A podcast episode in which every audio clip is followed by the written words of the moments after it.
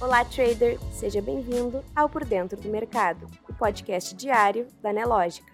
Você confere agora os acontecimentos e dados econômicos que vão movimentar o mercado financeiro brasileiro e mundial nesta segunda-feira, 7 de março.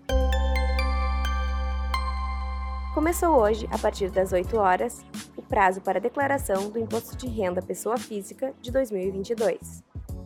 A Receita Federal disponibilizará em seu site o Programa Gerador de Declaração para download. O recurso poderá ser utilizado por qualquer pessoa. Basta possuir acesso à internet para baixar e enviar a declaração. Entre as novidades desse ano, a restituição poderá ser recebida via Pix, e o acesso à declaração pré-preenchida foi ampliado.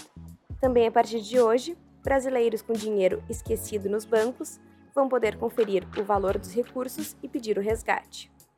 No total, são 4 bilhões de reais, que serão pagos a 28 milhões de clientes, sendo 26 milhões de pessoas físicas e 2 milhões de empresas, de acordo com o Banco Central.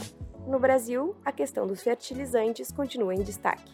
Enquanto a ministra da Agricultura, Pecuária e Abastecimento, Tereza Cristina, alerta para a alta do preço dos fertilizantes, o presidente Jair Bolsonaro insiste que o poder legislativo deve aprovar projeto de lei permitiria a exploração de potássio na Amazônia, inclusive em terras indígenas. Na China, as exportações cresceram 16,3% nos dois primeiros meses de 2022, em relação ao mesmo período do ano anterior superando a expectativa dos analistas, que previam alta de 15%, mas ainda assim em queda em relação ao ganho de 20,9% em dezembro. Na Rússia, as empresas de pagamento americanas Visa e Mastercard suspenderam suas operações.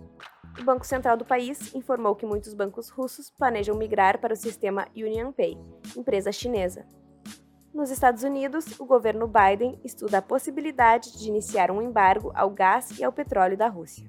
Nesse contexto, o barril de petróleo tipo Brent, negociado na Inglaterra, chegou a 139 dólares na madrugada desta segunda-feira. No mercado financeiro, às 10h34, o principal índice da B3 tinha queda de 0,11%, aos 114.353 pontos. Nos Estados Unidos, os índices futuros também estão no vermelho. O SP 500 perde 0,45%.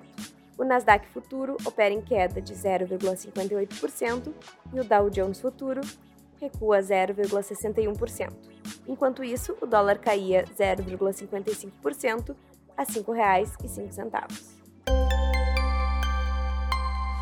O calendário econômico está calmo nesta segunda-feira foi divulgado às 10 horas o PMI de Serviços do Brasil, que ganhou força em fevereiro em meio à demanda favorável com o recuo da pandemia e o avanço da vacinação contra o coronavírus. A IHS Market informou que o PMI subiu a 54,7 em fevereiro, de 52,8 em janeiro, mês em que o ritmo da atividade desacelerou devido à variante Omicron do coronavírus. Também foi divulgada nessa manhã a pesquisa Focus do Banco Central, a projeção para a Selic ao final desse ano segue em 12,25%, mas para 2023 subiu a 8,25%, de 8% na semana anterior. O relatório também apontou uma expectativa de alta do IPCA para esse ano, em 0,05 ponto percentual, chegando a 5,65%. Para 2023, a inflação segue sendo calculada em 3,51%. Você pode conferir essas e outras notícias na sua plataforma Profit Pro. Se você ainda não é assinante, faça hoje mesmo seu teste grátis. Um ótimo dia e até amanhã!